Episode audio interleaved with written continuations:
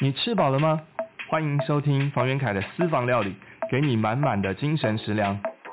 今天要与你分享的是焗烤番茄马铃薯，设计思考中的超前部署。首先要谢谢一些关注节目的听众朋友私下给予我的留言跟回馈还有建议。呃，不少朋友都希望能够多听到一些。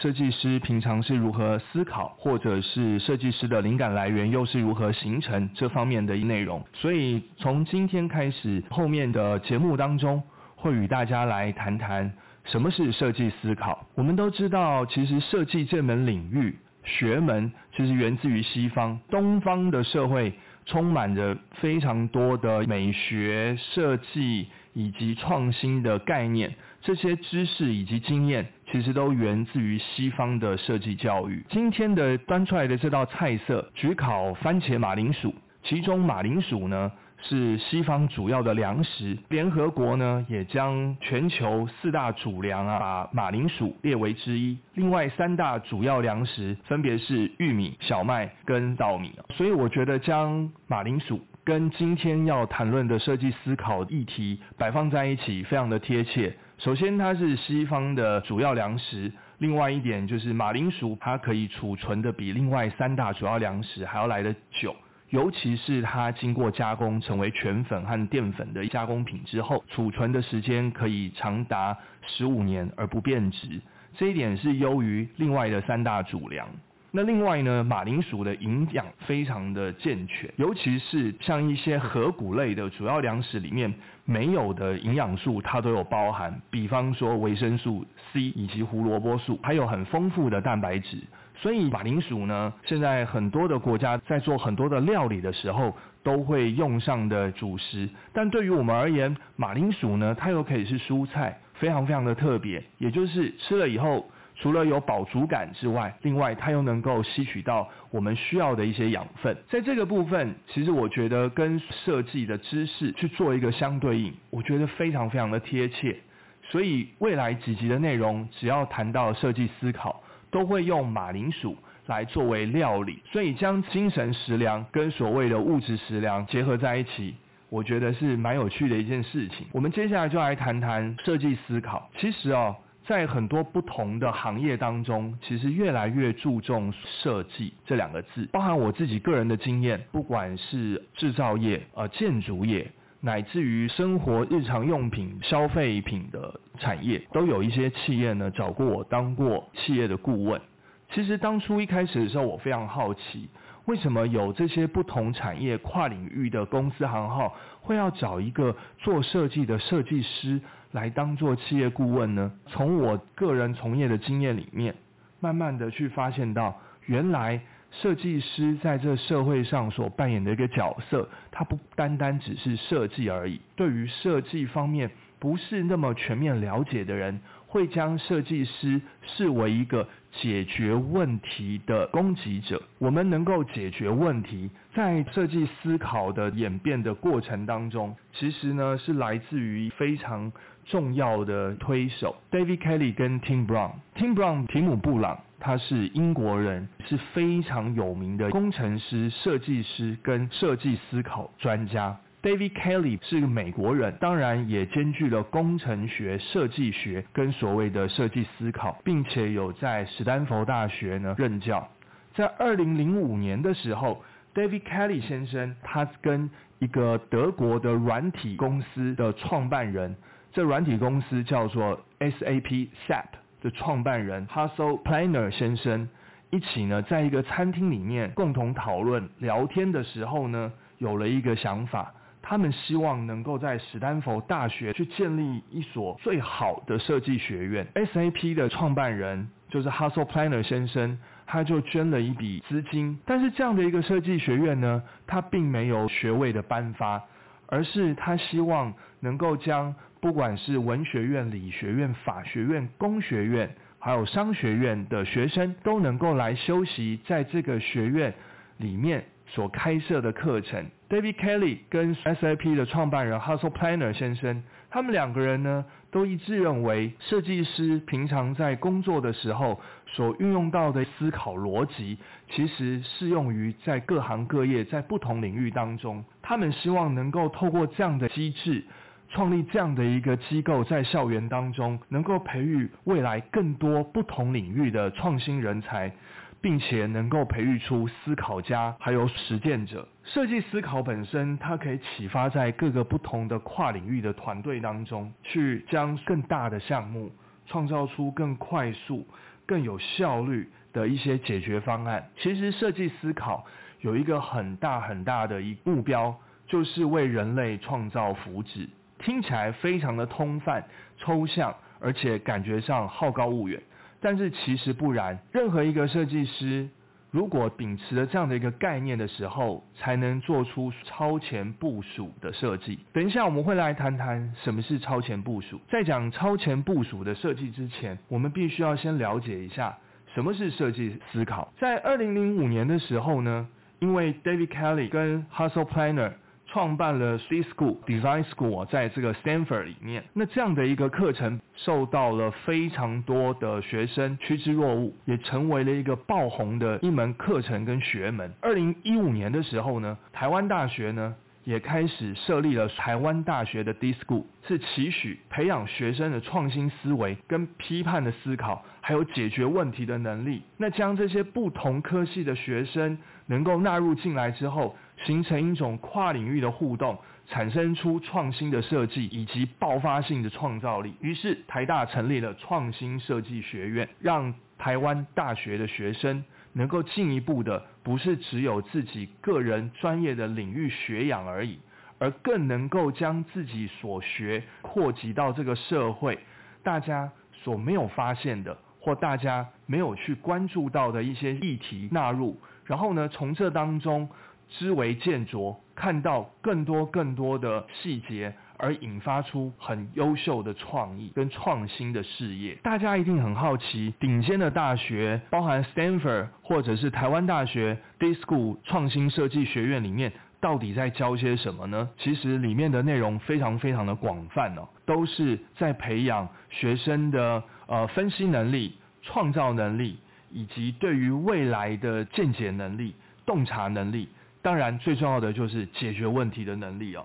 我们就以史丹佛大学的 D School 目前所开设过的一些课程来跟大家做做分享，像如何设计人类的互动。因为我们都知道，科技不断进步之后，其实人跟人的互动好像都隔了一层科技。这个科技可能是所谓的行动装置、电脑、三 C 各方面的产品。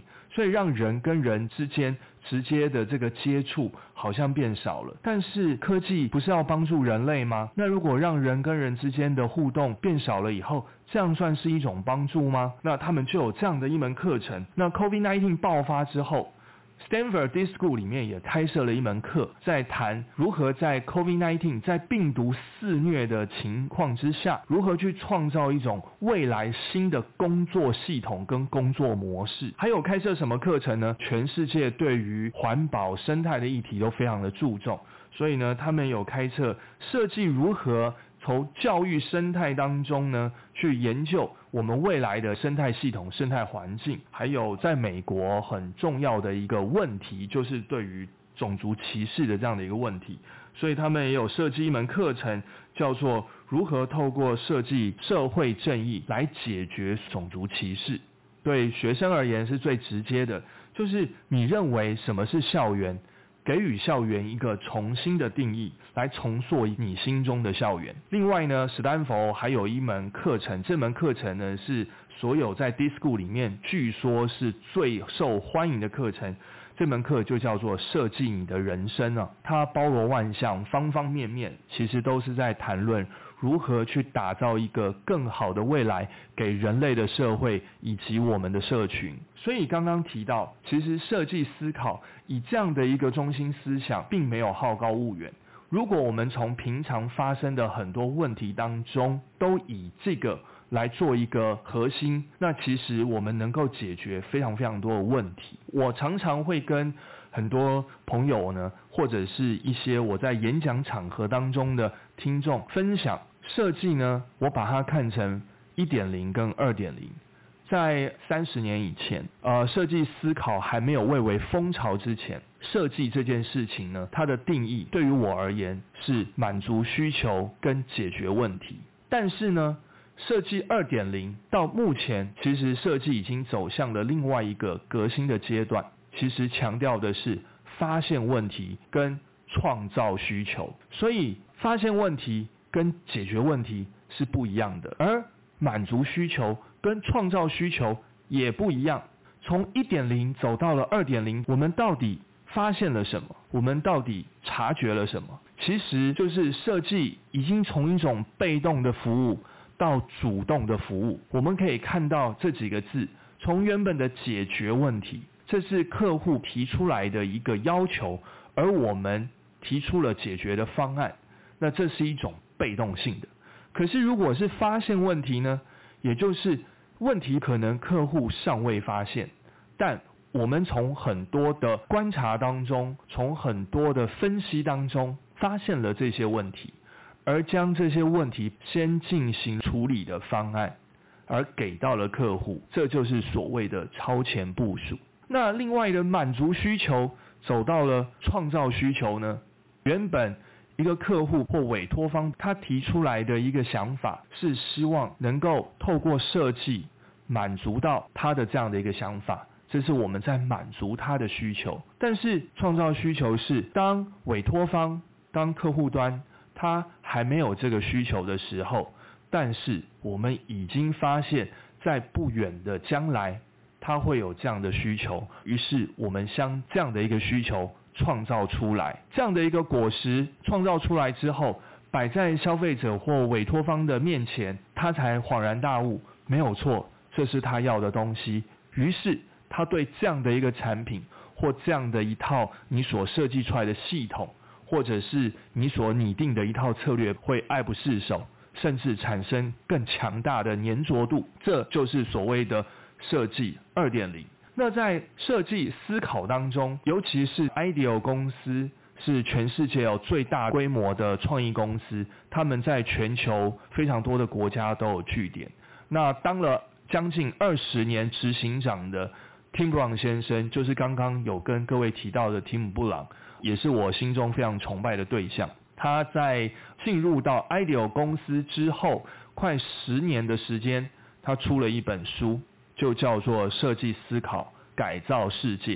其实他的想法跟 IDEO 的创办人 David Kelly，也就是共同创办斯坦福大学 D School 的创办人之一 David Kelly 先生。其实他们在探讨所谓的设计思考的时候，都有把一个非常重要的概念放入进去，那就是化需要为需求。化需要为需求，如果用中文字来看的话，会觉得听不太懂，因为需要跟需求好像很类似，也好像是一样的东西啊。其实并不然。如果化需要为需求，我们用英文字来看的话。可能大家就会更容易理解，需要这个字是 want，需求这个字是 need，所以要从 want 变成 need，那这个意义概念就有很大的不同。want 就是一个人他知道他要什么，need 是可能他还不知道他需要，但是。当这样的东西出现的时候呢，他会开始想要，甚至他渴望他能够得到，这就是 need。所以要跟求这两个字，如果用中文来看，它就有非常能够具体表达的意涵。我们来看看要这个字，我要，我要，我要，或你要，你要，你要，你要什么？他要什么？我要什么？这代表你已经知道。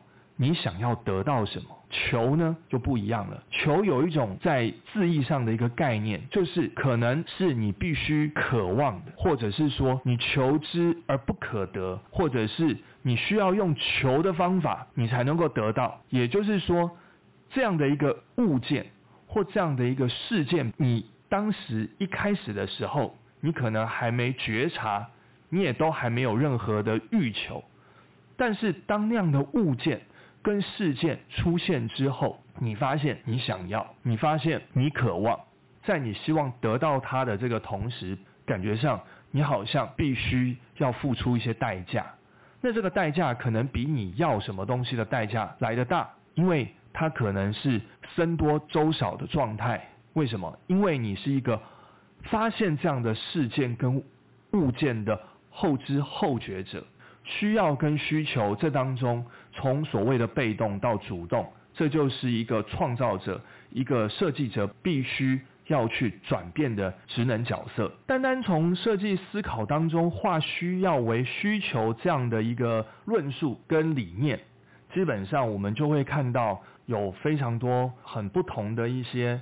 思维，那这些思维对于各行各业而言，其实都会提供不少的帮助。其实纯粹以科技为一概念，一方面是科技的思维，一方面又是经营管理方面的哲学，当然还包含了非常多的一些技术啊、行政的一些措施、各方面的想法。世界各种不同的行业，因为时代的快速进步，一个新的产品。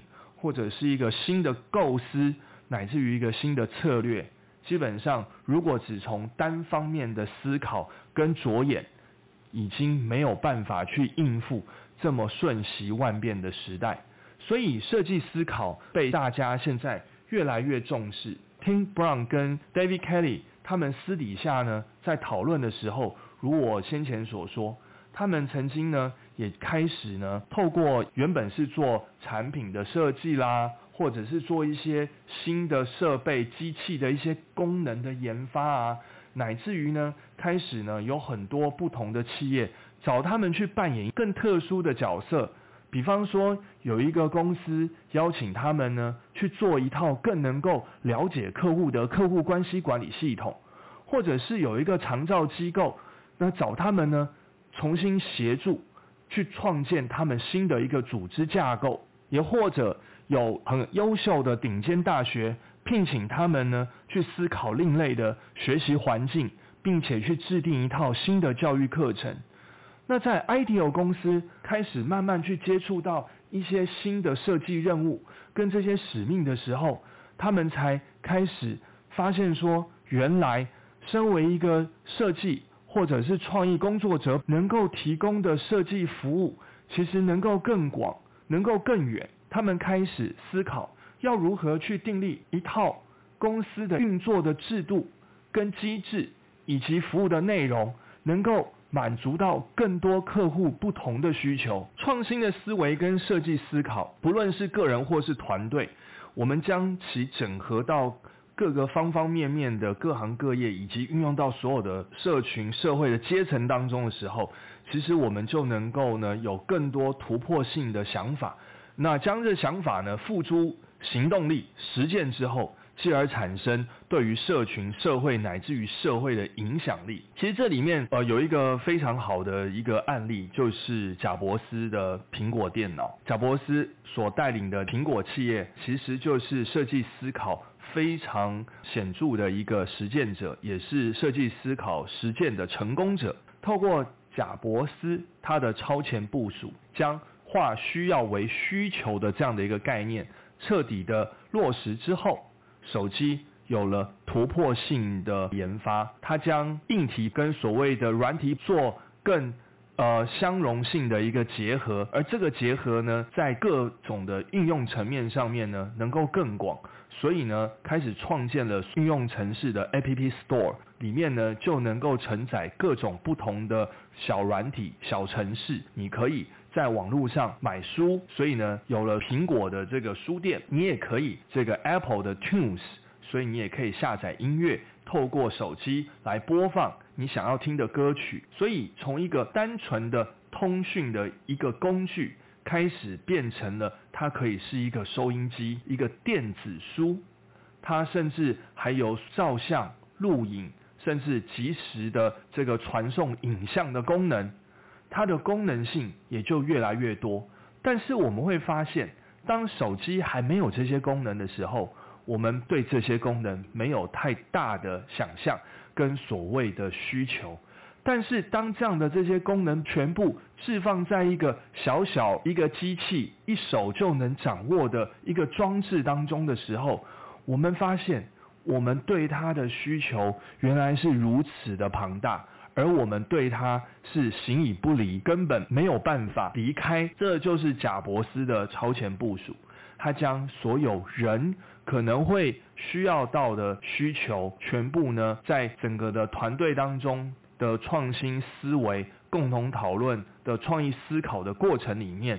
将这样的一些需求功能做整合，而把它承载在一个手机里面。设计思考这样的一个中心思想是非常非常重要的，不单单只是以人为中心，是透过思考当中去深入到人跟人的内在还有本质，然后我们所依赖的直觉能力，我们所依赖的认知能力，以及。我们所依赖的一些情感的能力，将这些不同的能力去做一个整合。所以要如何的去结合理性跟感性，这就是设计思考所提供的另外一条路径。我们常说要做一名设计师，跟要像设计师一样思考，这之间是有非常非常大的差异。那设计思考就是让这样的一种原理跟方法教会给不同的各行各业跟不同的领域，能够透过设计师的思考模式来去解决不同领域当中的问题。每一个人不见得都要成为一名设计师，因为每个人志趣、兴趣不同，但是可以像设计师的思考逻辑一样，这样的话。我们就能够将这样的能力来作为解决问题，或者是发现问题、创造需求以及满足需求的一个法宝。在 Tim Brown 呢讲述他以前过往的一个经验的时候，尤其呢是他在成为设计师出道以后的第一个设计作品，是帮一个英国的机器制造商。去做一个机器的改良，那这是一个木工的机具，那他花了很长的一个时间呢，改良了一个更棒的圆锯机哦，那这个圆锯机是拿来做这刨木头来使用的。他自己觉得这样的一个机器设计出来以后，既美观，功能方面又提升，觉得自己非常的满意，而也非常的骄傲。隔了三十年之后，在他成为执行长之后，他就发现。呃，原本他出道的第一个他引以自豪的设计作品，这家公司已经不存在了，也就是倒闭了。这时候呢，他有了一种顿悟，也就是他认为身为设计师，他没有看出前途看绿的部分是木工的这门行业，而不是他的机器设计，也就是他了解到了。设计的力量不是作为一条链条而已，而设计应该是作为一个轮子的轴心。于是乎，他开始思考，是不是应该要将他的想法以及他在设计方面的所学经验以及概念脉络跟路径，应该要去建构一套更好的原理原则跟方法。设计思考就慢慢慢慢的形成了一雏形。跟一门学问，在做设计的时候，设计是如何而来？设计的前身一定是要先有一个创意的发想。那这个创意又如何而来？创意的发想是来自于你瞬间的灵动，我们就称之为灵感 （inspiration）。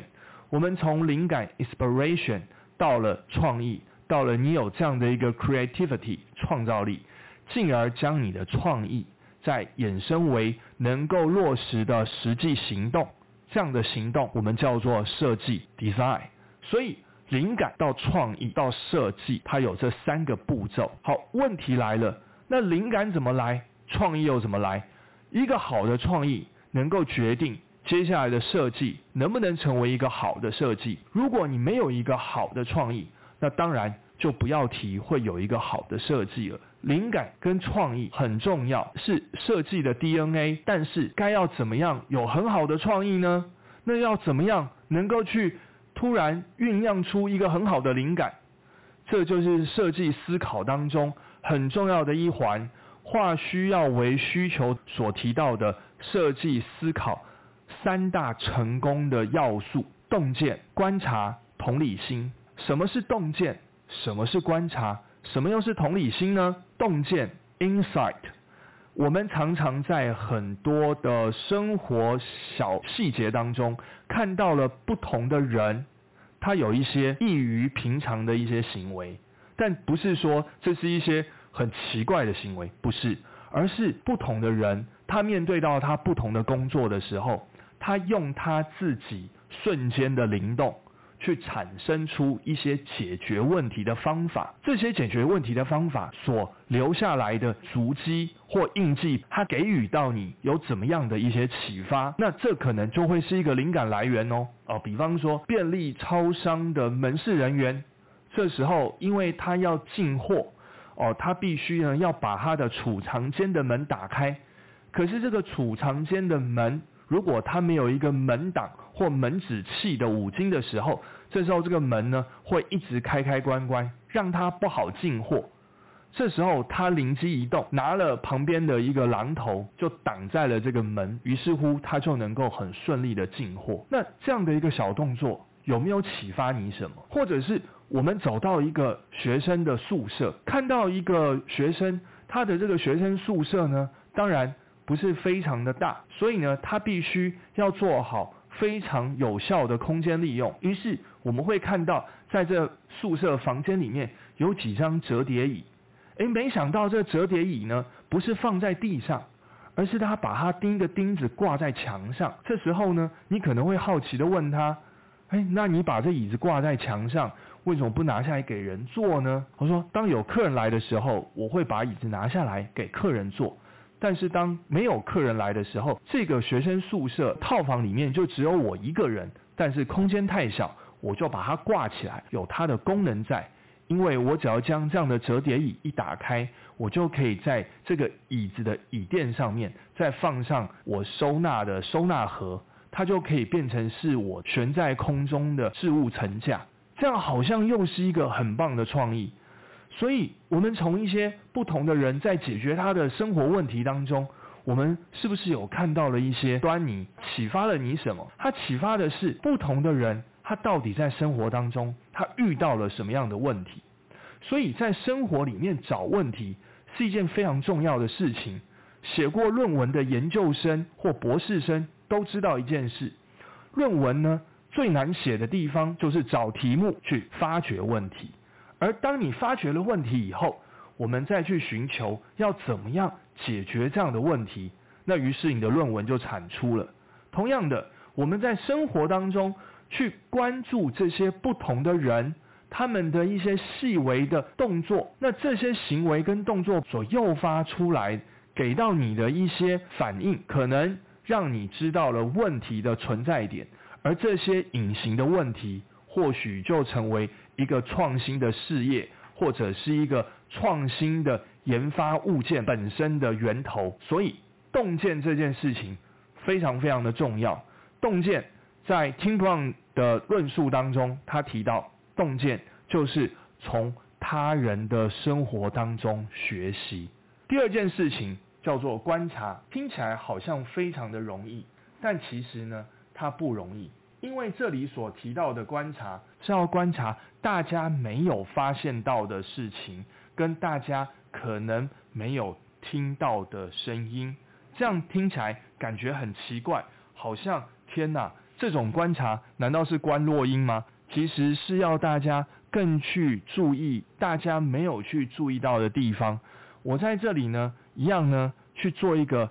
小小的这个例子，不知道各位听众朋友对推理小说、侦探小说有没有兴趣？我相信如果有看侦探推理小说的朋友，一定有看过呃《福尔摩斯探案》，还有《亚森罗平》，尤其近期在 Netflix 上面有播放的法国影集，就是现代版的《亚森罗平》哦，收视率非常非常的高，那也很推荐呃有兴趣的朋友能够呃线上观看《福尔摩斯探案》当中有。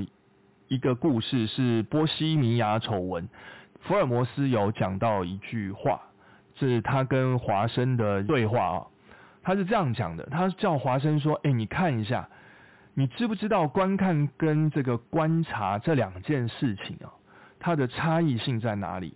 比方说，你时常能够看见从大厅到房间的阶梯，对吧？那华生就回答说：对啊。”这有什么稀奇的吗？然后福尔摩斯呢就回答他：那你知道这个阶梯共有几阶吗？然后华生就回答他说：诶，有几阶？诶，这个我就不知道了。那福尔摩斯说：哎，你不是觉得没什么稀奇的吗？你不是每天都从这个大厅走到我们房间，那你怎么都没有注意到这阶梯有几阶呢？福尔摩斯就跟他说：因为这就代表你没有观察，而你只有观看。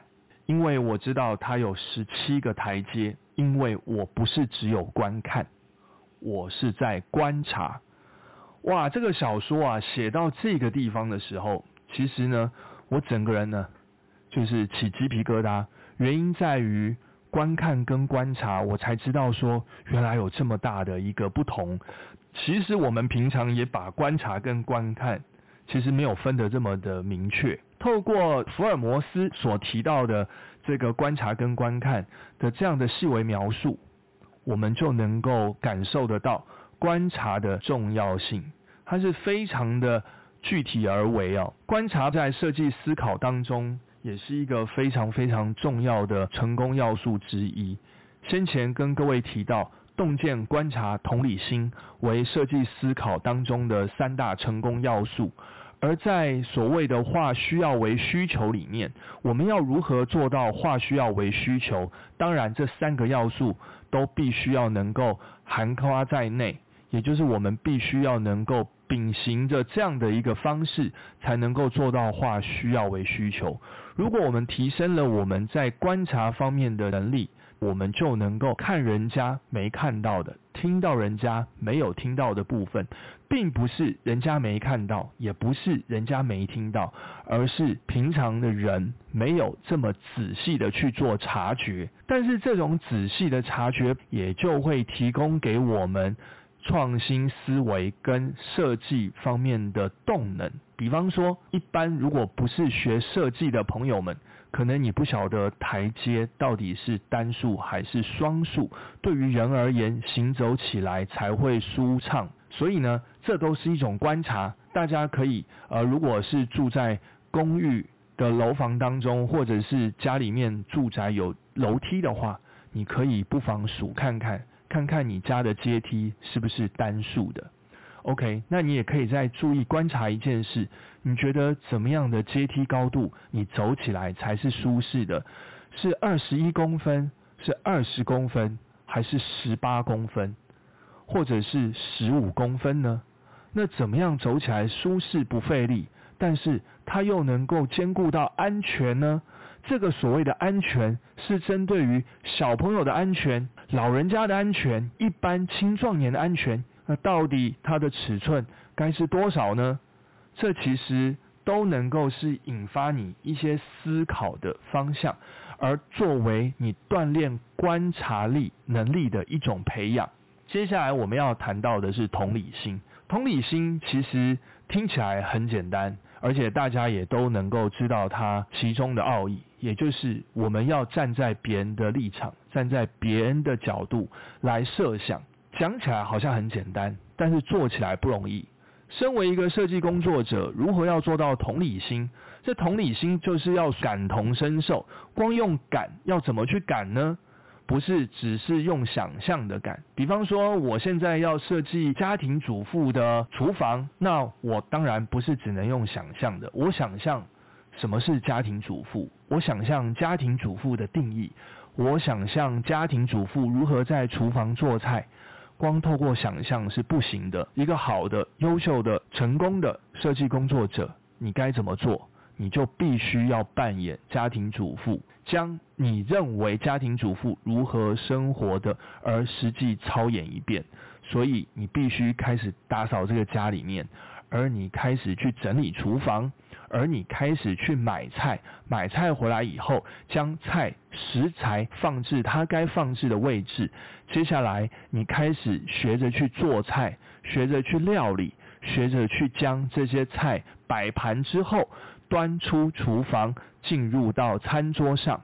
这所有的过程都必须自己亲身的去执行一遍。这时候，你才会知道。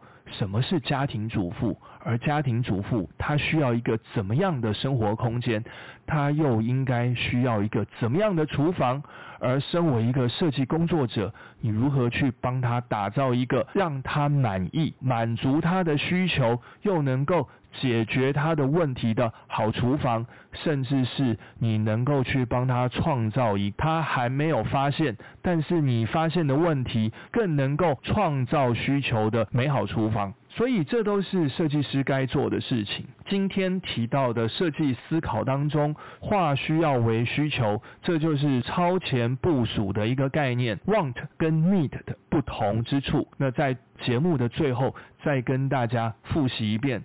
如果我们试着思考，台湾的政府对于这次的疫情爆发，能真正做到超前部署这四个字的话，是不是应该要将“化需要为需求”这几个字，其实在去年的时候，可能就应该要运用进去。疫苗可能在去年对于我们台湾是不太需要的，因为我们台湾的防疫在去年做得非常的好。但是如果政府相关部门知道说这样的一个疫情，我们必须要开始做预防，是不是可能在疫苗的研发上更为的加快，或者是疫苗的采购上可能要更超前的去部署？如果先买了这些疫苗，或者是先研发出了这些疫苗，而没有用上怎么办？没有用上，当然要值得庆幸，代表台湾没有受到任何的感染。那大家会觉得说，那研发的经费、人力成本以及采购的经费，不是浪费了吗？其实没有。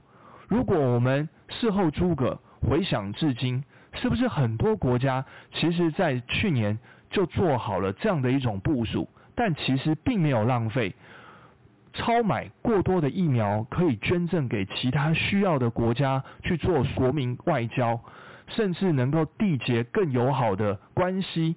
那这样的一个关系，可能可以促进台湾在非常困难的一个外交局面当中，从中。得到其他方面的利益，比方说，哦，在经济方面的互动交流可以更为频繁，或者是透过疫苗的捐赠，让台湾更打通了另外一个交流的枢纽。其实再怎么看都能够得到好处，但是超前部署这件事情，就是化需要为需求。当人民还没有想到我们需要的时候，但是你要先想到，万一 in case。如果出现这样的问题的时候，至少我们有未雨绸缪，已经先做好准备这样的能力。今天就将设计思考当中所提到的化需要为需求成功的三要素：洞见、观察、同理心，跟大家做一个分享。节目最后来。